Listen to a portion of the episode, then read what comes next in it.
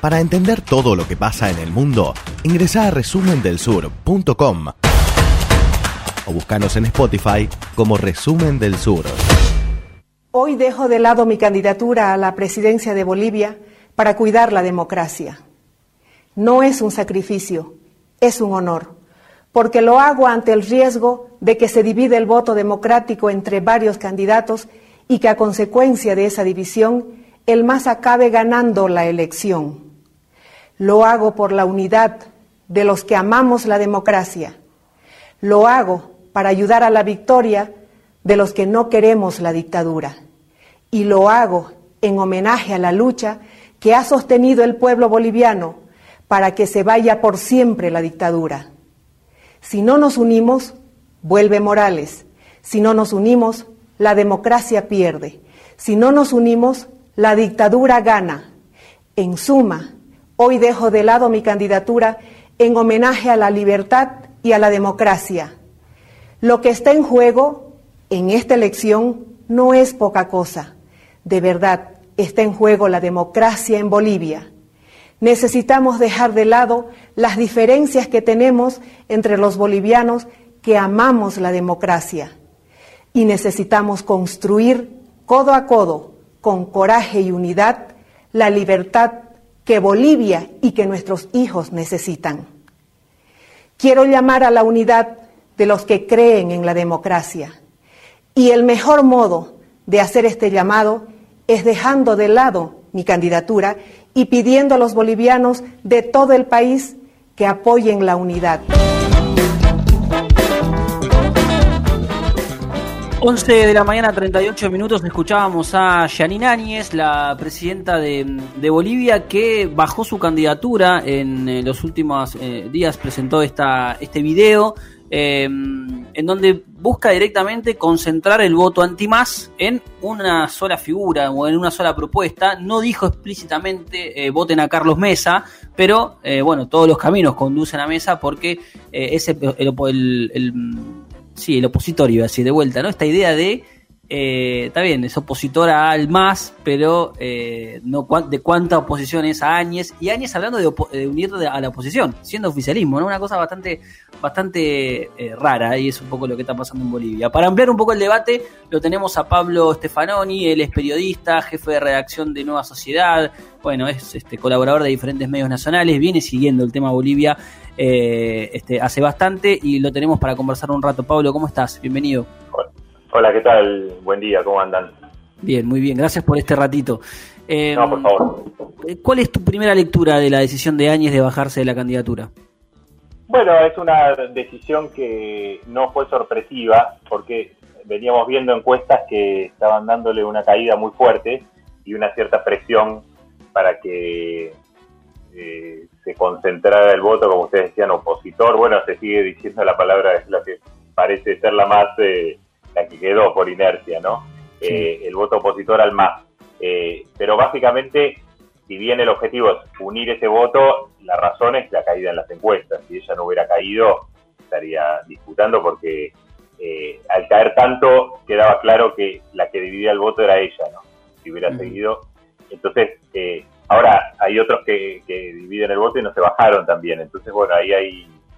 Eh, yo creo que lo que pasa con ella es que está muy presionada porque la gestión es mala, se sumó la, cuestión de la pandemia, eh, siempre cargó con el hecho de que había prometido no, no postularse eh, a la presidencia y eso siempre se lo cobraron a Áñez y bueno, entonces, en ese sentido, eh, decidió esto, que es complejo igual, todavía se está definiendo porque hay que ver qué pasa con su alianza, porque ella se bajó, pero hay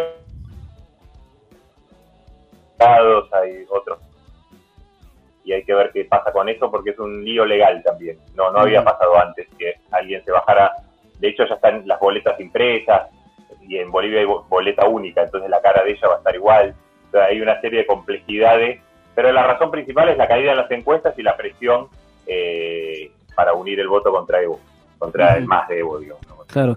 Pablo, ¿cómo, ¿cómo estás viendo vos, eh, digamos, a quién fortalece o a quién, favorece esta, esta jugada? Digo, ¿puede llegar a haber una polarización con, con Mesa, que eh, entre Arce y Mesa y que fuerce una segunda vuelta que todo indica que podría ganar la oposición? ¿O no, o no necesariamente fortalece a, la candidatura de Mesa? Yo creo que hay dos beneficiados, pero a distintos niveles. Mesa sin duda se beneficia, el problema es cuánto, si le alcanza. Para Mesa mejor que no esté. Ahora, la pregunta es, ¿le va a alcanzar eso? Es difícil saberlo hoy. Eh, todo se va a decidir por poquito, porque el MAS está al borde del 40 y, Mesa anda por el 30, digamos, por decirlo así bruscamente. Si, eh, es 40 más 10 que tiene que sacar el MAS para que no haya segunda vuelta. Todo eso se va a definir por muy poca diferencia. Entonces, beneficia Mesa en el ámbito nacional, veamos por cuánto, y en segundo lugar beneficia a Luis Fernando Camacho en el ámbito de Santa Cruz. Eh, Camacho está disputando hoy Santa Cruz, básicamente. el partido, la fuerza de Camacho disputa con Áñez la hegemonía en Santa Cruz, porque el partido que gobierna Santa Cruz es, Demócratas de Áñez, donde está mm. Áñez, y Camacho eh, está jugando ahí a tratar de sacar la mayor cantidad de votos posibles en Santa Cruz, Beni, Pando, en el oriente, y hacerse fuerte ahí. Eso le permitiría disputar la gobernación en las próximas elecciones locales, eh, ganar senadores por Santa Cruz, eventualmente después eh, también ganar eh, alcaldes, o sea, consolidarse ahí. Hay que recordar que Camacho está primero en Santa Cruz, pero no llega al 1% en La Paz. Y esto es un poco el problema que tiene la, oposición, como le llamamos al MAS, que para conseguir el voto útil tiene que pasar lo que pasó en 2019, que es que se, se debilitara el regionalismo del voto y se unificara. En el 2019 ocurrió eso y los, muchos cruceños votaron a Carlos Mesa. Pero ahora no está pasando eso por ahora. Hay que ver cuánto se traslada del voto de Yanine Áñez a Mesa para ver si Mesa logra eso, de, regionalizar el voto. Yo lo sintetizaría así hoy la elección de Bolivia. Voto útil contra voto oculto. Eh, Mesa necesita el voto útil. Y el MAS cree que parte del voto de indecisos, blancos, nulos y demás es voto oculto al MAS, que por el contexto político, gente que no dice que va a votar al MAS, porque bueno, te llaman por teléfono, estás en un pueblo no sé dónde y te dice una encuestadora que vas a votar y no te da ganas de decirle voto al MAS. Entonces, eh, voto oculto contra voto eh, útil creo que va a definir un poco la elección. Chicos, ¿ustedes quieren preguntar? No, en, el mismo sentido, esta, este cruce entre Camacho, porque fue bastante duro, fue Camacho con Janine Áñez, eh, ¿crees que, este cruce entre el ala más radicalizada y los votos de Janine Áñez puede llegar a beneficiar de alguna manera al MAS? Eh, sí, eh, lo puede beneficiar. Primero es interesante la reacción de Camacho, que fue efectivamente muy duro, acusar a Janine Áñez de incluso de los muertos por el COVID y de todo. Lo que muestra esto es que la renuncia de ella no es parte de un acuerdo político amplio de la, de digamos, mm. de los sectores. O sea, sino que ella se retira, eh, implícitamente, como ustedes decían, eh, eh, llama a votar a mesa porque dice el mejor posicionado, pero no hay un acuerdo político. Y lo que puede beneficiar al MAS es que si el líder de Santa Cruz está macho, eso polariza mucho regionalmente y entonces muchos sectores del occidente de Bolivia van pueden reaccionar votando un poco por el que les parezca que pueda eh, evitar que, esos sectores radicales de Santa Cruz puedan ganar. Entonces puede crear un clima favorable al MAS en ese sentido. Eh, después hay que ver ahora cuando haya nueva, ver cuánto se trasladan los votos. En la, había una encuesta que decía que el 60% de los votos de Janine Áñez iban a Mesa y el 30% a Camacho. Bueno, eh, hay que decir también que en La Paz Janine Áñez no tenía casi nada, o sea que lo que importa en todos casos es cuánto se va de ese voto en el oriente, porque en el occidente la oposición a Evo va a Mesa, casi toda, eh, no hay muchos votos para eso. Entonces, eh, hay que ir viendo, porque una cosa es lo que dicen los políticos y otra es lo que la gente después hace, ¿no? no es tan directo a veces eso, pero bueno, va a ser una elección muy peleada en todo caso. Pablo, buen día. Te, te hago una consulta. Eh, vos cuando fue el golpe a Evo escribiste hablando sobre eh, los errores que había cometido el MAS en el gobierno y ciertas responsabilidades que tenía Evo Morales. Habiendo pasado estos dos años y el gobierno y el gobierno de Áñez, ¿qué balance haces vos hoy sobre la situación política del MAS, si hubo aprendizaje, cuál es el, eh, cuál es el futuro ¿sí? del MAS en el caso de, que sea gobierno. Eh, sí efectivamente. Eh, bueno, primero lo que es interesante es la situación política más general de Bolivia en ese punto, porque normalmente cuando uno habla de golpe o de estas situaciones, este, no ocurre lo que está ocurriendo en Bolivia, que es algo bastante particular, que es que el MAS sigue teniendo la mayoría eh, absoluta del Congreso y ese Congreso sigue abierto. Entonces, si mañana Yanine Áñez decidiera viajar, la línea de sucesión hace que asuma eh, Eva Copa, que es la presidenta del Senado y es del MAS. Eso es una situación bastante particular porque no ocurrió en ningún otro país donde, ni después de la caída de Dilma, ni de Lugo, ni demás, sus partidos controlaban de esta manera el Parlamento, ¿no? Entonces ahí ya hubo, es una situación muy sui generis que a veces se deja un poco de lado, ¿no? De cómo opera el MAS también en el Parlamento, eh, el MAS mismo cuando hace una ley se la manda a Janine Áñez para que la promulgue. Entonces ahí hay una convivencia muy tensa y conflictiva, pero que siguió estando, ¿no?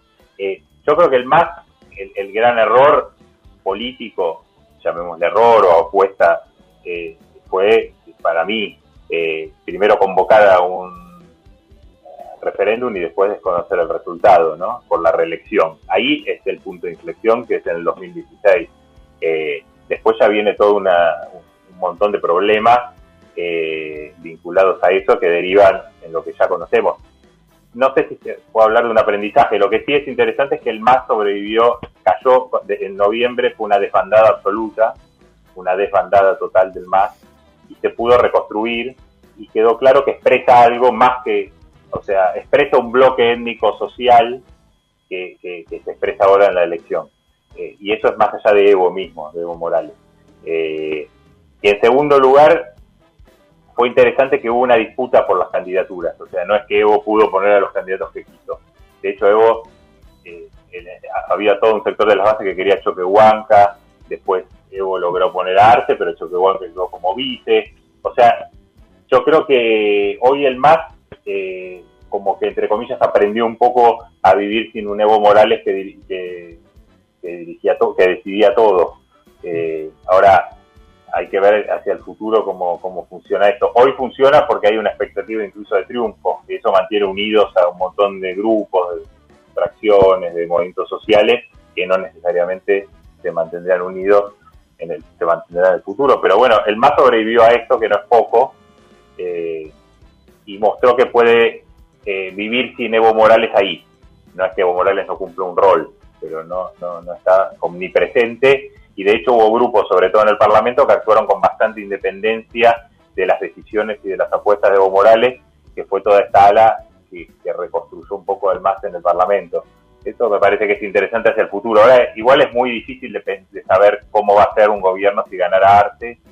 Eh, con Evo Morales volviendo y demás, cómo, cómo sería ese, y el propio rol de Choquehuanca como vicepresidente. Choquehuanca ha estado medio distanciado de Evo Morales en los últimos años. Entonces, va a ser todo un escenario bastante difícil de, prever hoy. Como, pero bueno, el MAS encontró una vía de recomposición que fue más rápida de la que muchos pensaban. Muchos pensaban que esta desbandada iba a terminar con el MAS liquidado, sin ninguna chance de competir en las elecciones, ¿no? Y me parece que ahí mostró que hay algo abajo que, expresa el más, o sea, básicamente, que expresa algo que es también un bloque étnico-social, rural, popular urbano, plebeyo, etcétera, que no encontró otra vía de expresión que no sea que no siga siendo el más por ahora. Yo te hago la última de mi parte, eh, Pablo, que tiene que ver más con, el futuro. Eh, eh, en un eventual, digamos, gane quien gane la elección, gane Arce o gane Mesa, digamos, entendiendo que, que las opciones pasan por ahí. teniendo en cuenta los antecedentes de eh, digamos, de empoderamiento que, han tenido los sectores más radicalizados, que se han movilizado, que han ganado mucha calle, por ejemplo, en el caso de, los que se identifican con Luis Fernando Camacho, y también teniendo en cuenta lo que ha pasado en las últimas, el último mes con las movilizaciones de movimientos sociales, de la Central Obrera de Bolivia, sectores que no responden orgánicamente al, al MAS ni a Evo Morales y que la diferencia entre lo que querían unos y lo que quería el MAS o lo que quería Evo Morales se quedó como con una tensión, ¿no? Digamos, em, esa, esa situación, digamos, teniendo en cuenta que de alguna manera Mesa no tiene una base de sustento propio, una, si gana las elecciones. Y Arce podría tener sectores este, que le calienten el fútbol por abajo, por izquierda, digamos. ¿Vos pensás que puede llegar a haber mayor nivel de conflictividad, de presencia callejera, digamos, eh, el, que se potencien nuevos grupos independientemente de las estructuras partidarias para la etapa que viene? Eh, si gana el Mayo no creo que surja eh, fácilmente una oposición por izquierda. La COP, si bien es muy radical a veces en sus discursos, es muy débil en la práctica. O sea, funciona cuando hay gente, cuando hay sectores que la siguen, pero no es la COP misma que lo que, actúa ahí o que tiene esa base orgánica. La COP hace muchos años ya que viene muy debilitada y a veces compensa ese debilitamiento orgánico con un discurso muy radical, muy de movilización. Pero en la práctica no juega un rol tan importante. Yo creo que si gana el MAS, eh, en ese sentido, bueno, eh, va a hay que ver cómo después eh, se, convive, digamos, con una radicalización de Santa Cruz. Eso ya ocurrió. Es verdad que era un Evo, cuando ocurrió Evo Morales era muy, muy, muy popular. Hay que recordar que Evo Morales en ese contexto de la polarización con Santa Cruz fue ratificado en un revocatorio con el 67% de los votos. Entonces hoy Arce no sería tan popular y el MAS no es tan fuerte como en esa época. ahí hay que ver qué tipo de convivencia se da. El MAS de todos modos se mostró también pragmático para negociar con parte del empresariado de Santa Cruz, ¿no? con otros sectores de poder. Y el tema si gana Mesa, eh, es un escenario un poco distinto. Ahí sí va a haber, va a tener el riesgo de Mesa es que tenga un escenario parecido al que tuvo cuando fue presidente en el 2004, que tenía dos ejes de desestabilizadores ahí sí tendría movimientos sociales, campesinos, al MAS, que seguramente tendría mayoría parlamentaria o un bloque muy fuerte, y a Santa Cruz. Él cuando gobernó en el 2004-2005, gran parte de la oposición a Mesa fue de Santa Cruz. Entonces, eh, Masi Camacho toma ahí la batuta y se, vuelve el referente de la región. Y, Mesa no tiene partido, no tiene una base social eh, sólida, digamos, es más bien un voto de clase media urbano, pero que en gran medida vota por mesa porque es el que está mejor posicionado contra el MAS, no es que es una adhesión personal, no tiene partido, no tiene nada. Entonces, ese es si gana mesa el riesgo de, inestabilidad.